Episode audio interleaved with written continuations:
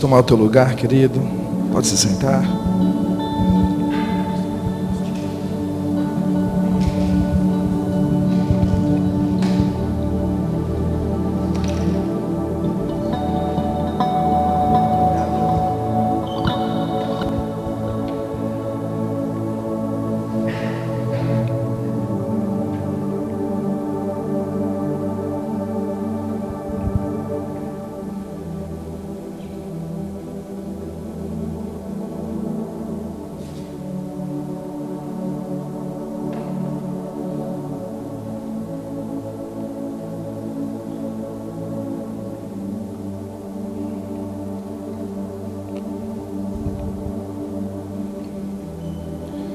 Segunda Samuel capítulo 6, verso 10.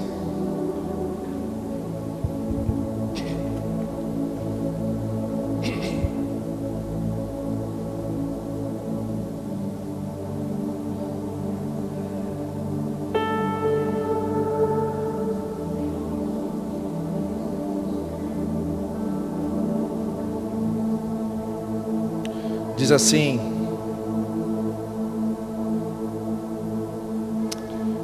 verso 10, 2 Samuel, capítulo 6, verso 10. E não quis Davi retirar para junto de si a arca do Senhor, a cidade de Davi. Mas Davi a fez levar à casa de Obed-edom, o Giteu. Espírito Santo de Deus, nós queremos ouvir a tua voz. Fala conosco, Pai. Somos dependentes de ti.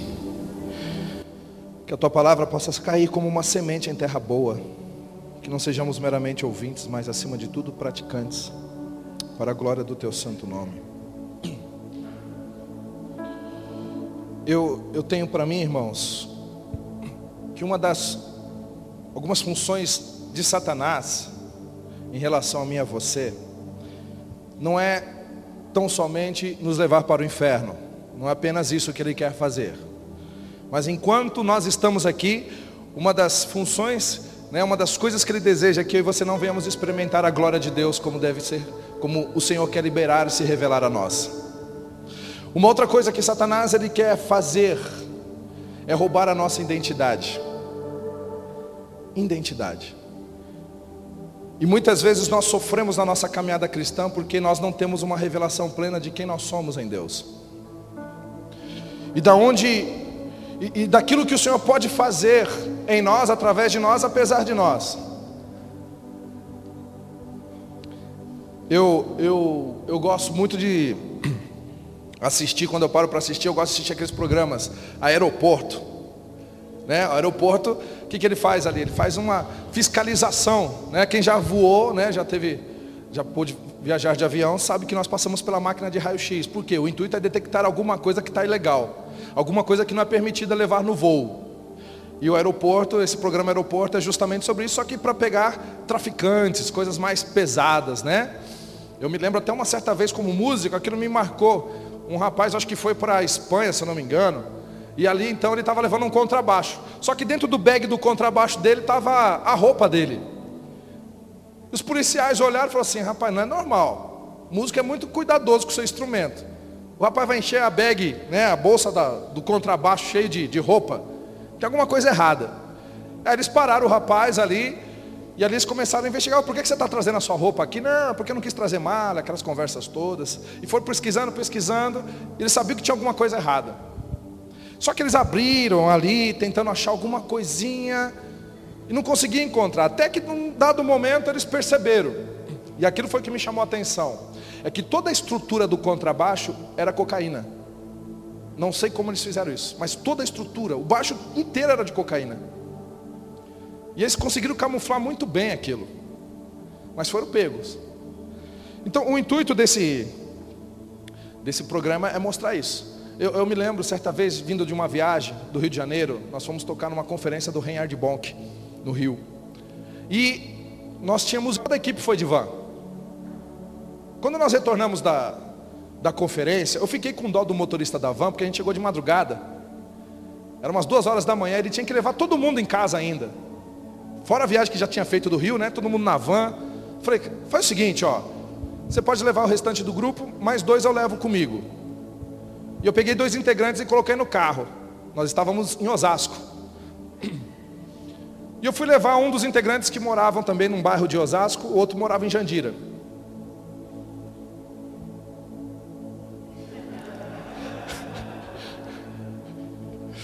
E eu me lembro então que nós chegamos ali num, num determinado lugar de Osasco, havia uma blitz policial, não sei quantos vieram por aqui, tinha uma blitz policial também aí numa, numa parte de Santana ali, uma, uma blitz policial, os, os, policiais estavam armados até os dentes. Nessa época a Priscila estava grávida da Heloísa. E eu me lembro então que eu estava dirigindo, a Priscila do meu lado e os dois elementos atrás. E aí então o guarda nos parou e veio com a arma assim, já meio que apontando, que ele estava né, de madrugada, dois elementos atrás, Priscila grávida. E ele começou a me interrogar, perguntando, para onde vocês estão indo? Eu falei, não, estou trazendo esses dois amigos meus aqui na casa deles, aqui e tal. Vocês estão vindo? Não, não, é que eu moro aqui em Osasco, e eu quis ajudar eles, trazer eles aqui, contei toda a história. É? Falei que a gente veio do Rio de Janeiro, que nós tínhamos ido de van, e eu estava ajudando a, a ajudando o motorista da van. Beleza, ele fez todas as perguntas para mim, aí depois ele mudou o foco. Ele foi para um dos elementos atrás. Foi fazendo as mesmas perguntas, irmão. Sabe para que que é, né? Para ver se tinha, né, achava algum furo, né? E ali foi perguntando e para ajudar, não era esse, era outro. O outro começava a responder que nem malandro responde, sabe? Falou assim, vocês estão vindo da? Não, nós estamos vindo do Rio de Janeiro, senhor. Falou, senhor, pronto, já pode, né?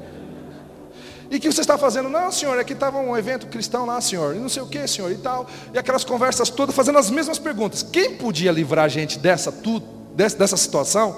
Era a Priscila que estava grávida. Mas naquele dia ela decidiu ficar caladinha, não quis falar nada. Em vez de ajudar nós, está tudo em paz, policial está tudo tranquilo. Mas ficou quieta. E os policiais foram perguntando, então, mas por que, que vocês. Não, é que eu moro aqui, senhor, e não sei o que, senhor, senhor. E tá, e o policial vendo que não ia chegando, de repente ele fez aquela pergunta checkmate, que não tem para onde você escapar. Olhou para os dois elementos e. Né? A gente ia vindo do Rio, né? E aí olhou para os dois elementos, olhou bem sério e falou assim: ó, vocês têm passagem? Ele falou: não, nós viemos de van.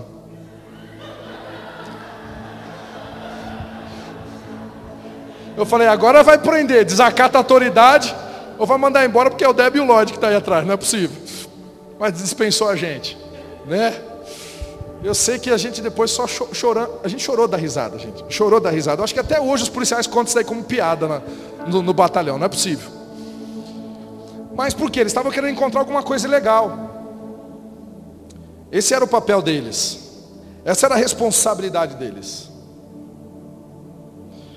E nós lemos um texto aqui que Davi tinha um desejo de trazer a arca para Jerusalém. E o que, que continha dentro da arca, gente? Tá? Existia as tábuas da Torá, as tábuas da lei, né? É, existia o maná, existia também a vara de Arão, que estavam tudo dentro da arca, que continha dentro da arca, tá?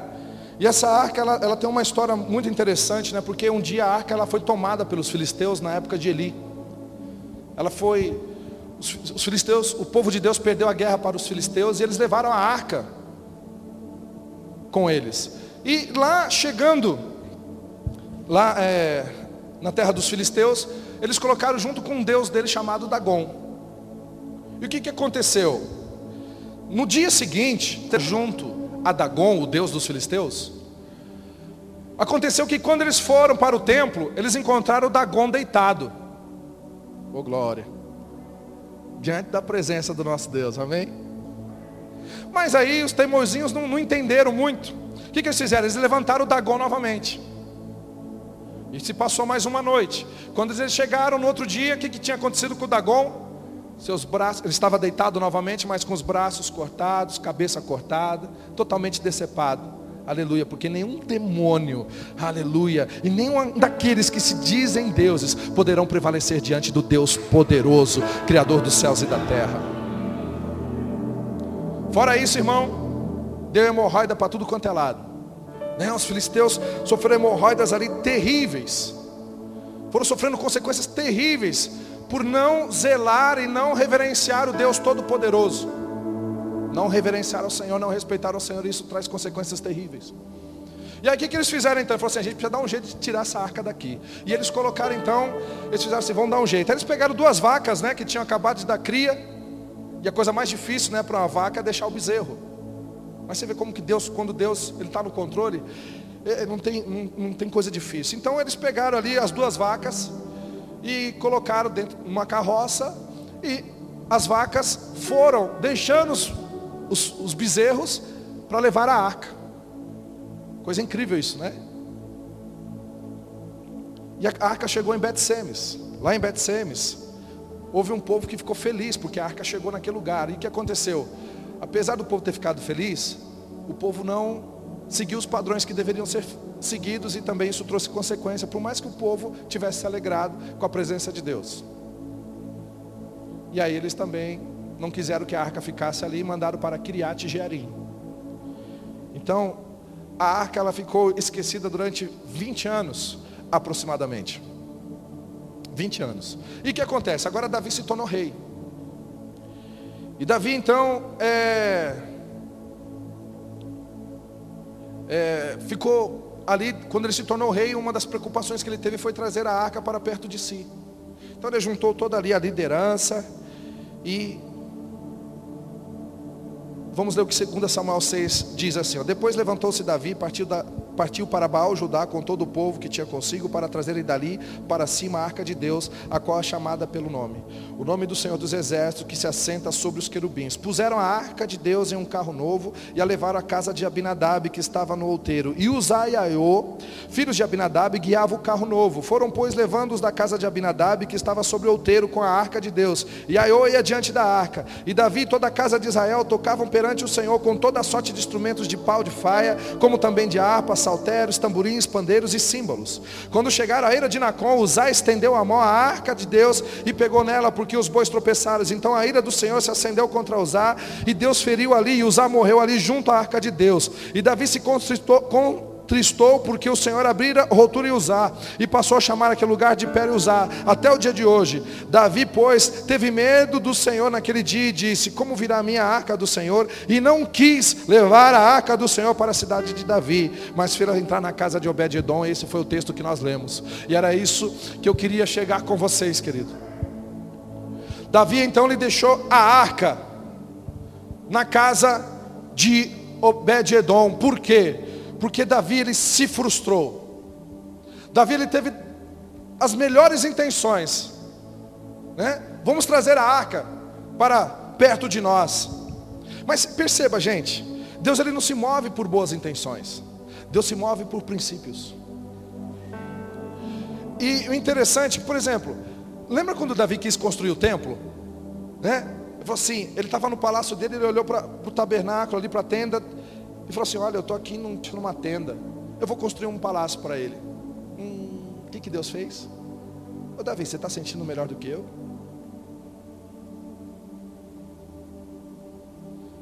Lembra que eu tirei você de trás das malhadas? É um perigo a gente tentar se sentir melhor do que Deus, né, irmão? Por isso que o esvaziamento é um lugar que nós nunca devemos sair. Então, Davi, ele, ele quis, ele quis trazer a arca e aconteceu essa tragédia. O interessante é que nessa situação, do que, diante do que estava acontecendo aqui, né, havia uma festa maravilhosa. Olha, a palavra de Deus fala que e Davi e toda a casa de Israel tocavam perante o Senhor com toda a sorte de instrumentos de pau, de faia, como também com harpas, saltérios, tamborins, pandeiros e símbolos. Imagina a produção. Imagina tudo elaborado, o projeto todo elaborado. Imagina, imagina você é, é, gastando bem para poder fazer um negócio bonito. Você dando o melhor mesmo, investindo pesado, mas mesmo assim ser rejeitado por Deus. A estrutura faz parte daquilo que nós devemos oferecer ao Senhor. Porém, isso só tem um valor real quando seguimos os princípios. E a, palavra, a palavra de Deus diz assim que quando eles chegaram à eira de Nacon, Uzá estendeu a mão e, e ali então os bois tropeçaram. E Uzá foi ali e tocou. Não foi a tragédia. Os bois tropeçaram, a arca ia caindo, ele foi tentar ajudar.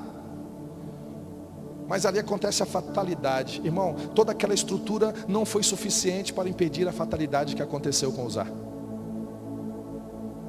Lembre-se, Deus se move por princípios. E eu e você, nós devemos estar firmados na palavra, querido, e guardando o nosso coração em todo o tempo, até nas decisões boas, para que a gente possa estar movendo por princípios. Princípios que o Senhor pediu para que nós obedecêssemos. E então, isso aconteceu, trouxe essa tragédia, Uzá morreu. Frustração, decepção. E o que aconteceu? Davi, ele ficou decepcionado. Falou assim: não, não posso levar. Imagina o rei, né? O homem que fez toda a produção, se alegrando, celebrando, e daqui a pouco o homem que investiu tudo, daqui a pouco tem que encarar a morte de uma pessoa. Usar não era sacerdote, usar era um soldado. E então Davi ele fica decepcionado, ele fica frustrado. Ele falou assim: Eu não posso levar a arca. E deixou na casa de Obed Edom. Imagina a frustração de Davi. Da maior das boas intenções, mas isso não poupou dele sofrer uma tragédia. E não quis levar a arca do Senhor para a cidade de Davi, mas fez entrar na casa de Obed-Edom, Gitita. E ficou a arca do Senhor três meses na casa de Obed-Edom, o Gitita. E o Senhor abençoou toda a sua casa. Então informaram a Davi dizendo, o Senhor abençoou a casa de Obed-Edom e tudo quanto é dele, por causa da arca de Deus. E aí o que, que Davi fez? Ele, ele, ele, ele foi pesquisar. Onde foi que eu errei? Onde foi que eu falhei?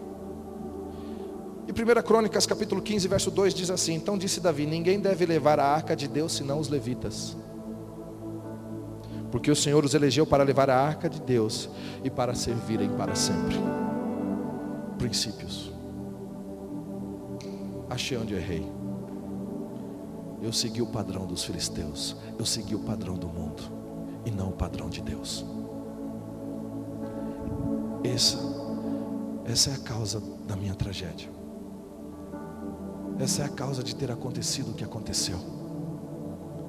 Porque eu me espelhei no mundo e não na palavra. Eu não me espelhei em Deus. Eu não, eu não segui a risca aquilo que Deus. Deus não se impressiona, por mais que nós devemos oferecer o melhor para o Senhor. Deus não se impressiona com a minha música.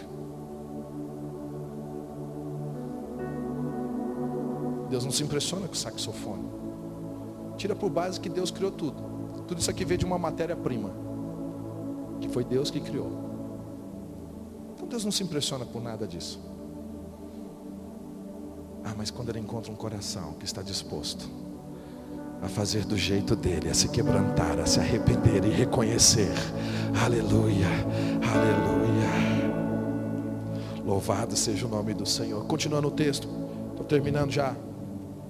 Quando os que levaram a arca do Senhor tinham dado seis passos, ele sacrificou um boi e um animal cevado. E Davi dançava com todas as suas forças diante do Senhor. E estava Davi cingido de um áfode de linho. Assim Davi e toda a casa de Israel subiam trazendo a arca do Senhor com júbilo e ao som de trombetas.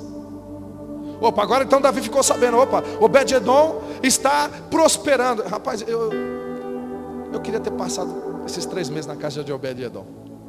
Fala assim, rapaz, o que, que o Obed-edom fez, cara? O que, que foi, que foi? Ele encontrou um lugar tão especial na presença de Deus a ponto de ser abençoado de tal maneira. Gente, tenha desejo de, de parecer com essas pessoas. Sabe? Pega aqueles, aqueles, aqueles homens que encontraram um lugar em Deus. Quando fala de Enoque, Enoque foi levado, irmão. Meu pai amado. Que lugar que ele encontrou em Deus? É isso que me chama a atenção. É isso que me chama a atenção. E, e então Davi ele, ele, ele, percebeu. Então ele falou assim: não, eu, eu preciso trazer a arca. O erro estava em mim. E agora eu tenho que fazer do jeito de Deus. Então a palavra de Deus fala que ele trouxe. E, e, e fala que a cada seis passos, aproximadamente 25 quilômetros, eles tinham que carregar a arca da presença. Imagina cada seis passos.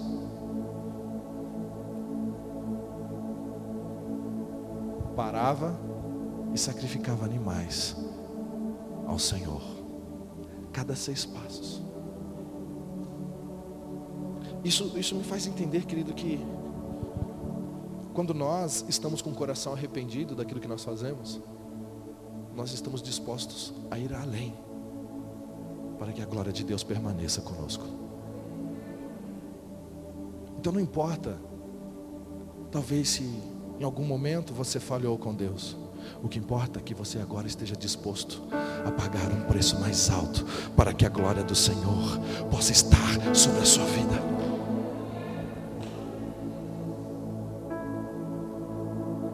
E sabe o que eu aprendi com esse texto, irmão? Porque toda essa situação aconteceu. Segura essa, hein? Para mim e para você hoje.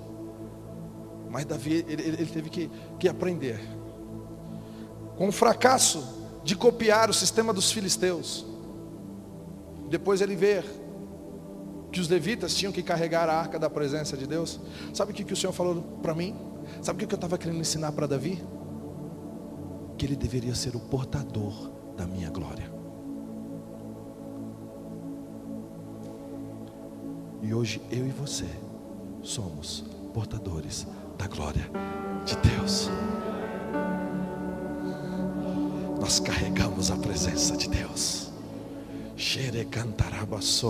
É isso que nos faz ser diferente do mundo, querido. Aleluia, isso foi conquistado através de Jesus Cristo. Isso foi conquistado através do sacrifício de Jesus, a glória que se manifestou em carne e osso. Aleluia, para que pudesse habitar dentro de mim, de você. Aleluia. Naquele momento em que Jesus encontrou os discípulos e fez: Receba a glória de Deus é o Espírito Santo. E Ele habita dentro de mim. A palavra de Deus nos diz que Ele nos fez santuário, morada. Nós somos moradas do Altíssimo. Aleluia, querido. Aleluia. E eu e você, nós precisamos, aleluia, a, a, estar com o coração zeloso para, para podermos cada dia mais valorizarmos essa presença de Deus. É por isso que é, Deus não se compactua com o pecado, Deus não se compactua com as coisas erradas, porque Ele é santo, e o Espírito Santo é santo. Aleluia! E ele, ele é a glória de Deus dentro de mim e de você. Então, a partir do momento que Ele está dentro de mim e de você, nós vamos amar a verdade, a santidade, aquilo que é puro. Nós vamos amar o caráter do Senhor em fazer a vontade de Deus, aquilo que é honesto, aquilo que é justo.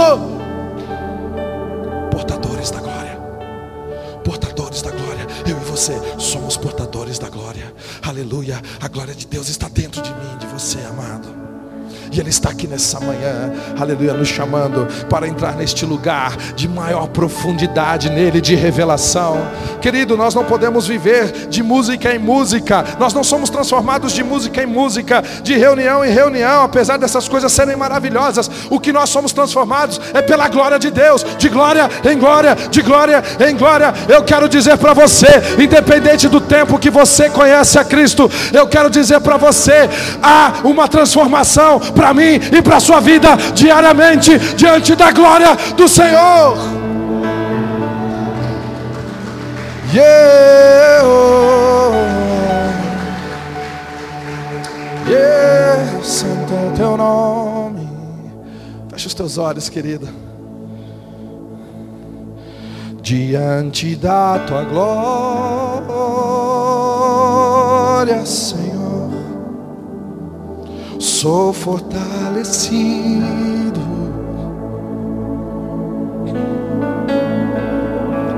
Diante da tua glória, Senhor, nada é impossível.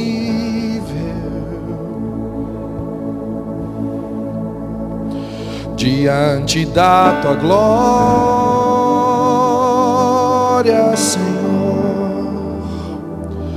posso descansar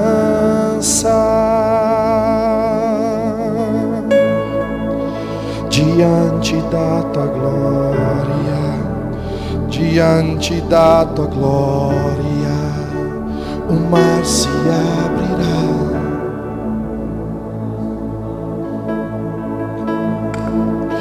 Diante da tua glória, diante da tua glória gigantes cairão. Sabe? Quando Davi passou pela blitz de Deus, Deus falou: tem coisa errada. Quando ele passou pelo raio-x de Deus, ele, Deus falou: tem coisa errada aí, Davi.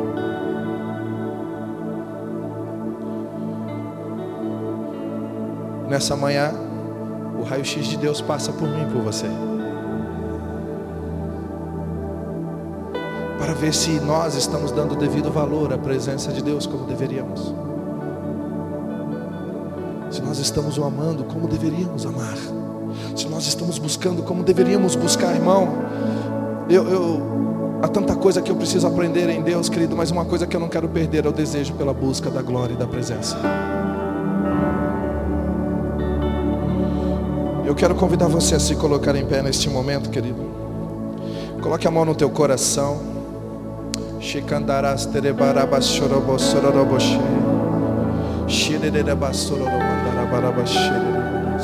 Põe a mão no teu coração. Meu coração é teu, Senhor Deus. Meu coração é teu.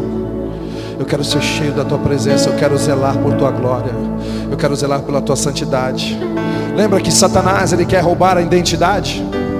A sua identidade é ser um portador da glória de Deus, é ser filho de Deus. Não deixe o mundo roubar isso de você. Não deixe o diabo querer te enganar. Você é um portador da glória de Deus. E ponto final. Não preste, não permita que as pressões do dia a dia tente roubar isso de você. Você é um portador da glória de Deus, e diante da glória de Deus há um lugar de descanso, há um lugar de sobrenatural, há um lugar do agir de Deus.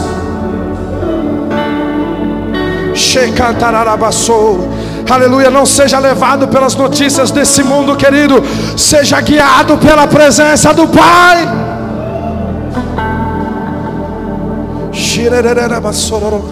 Se você tem fome e sede, comece a pedir para Ele: Eu quero mais da tua presença, eu quero mais da tua glória. Fala isso para Ele.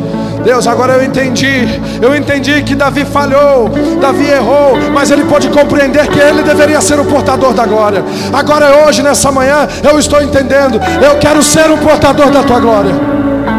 Eu quero dar o devido valor para a tua glória e para a tua presença. Fala com ele, fala com ele, ele está aqui nessa manhã.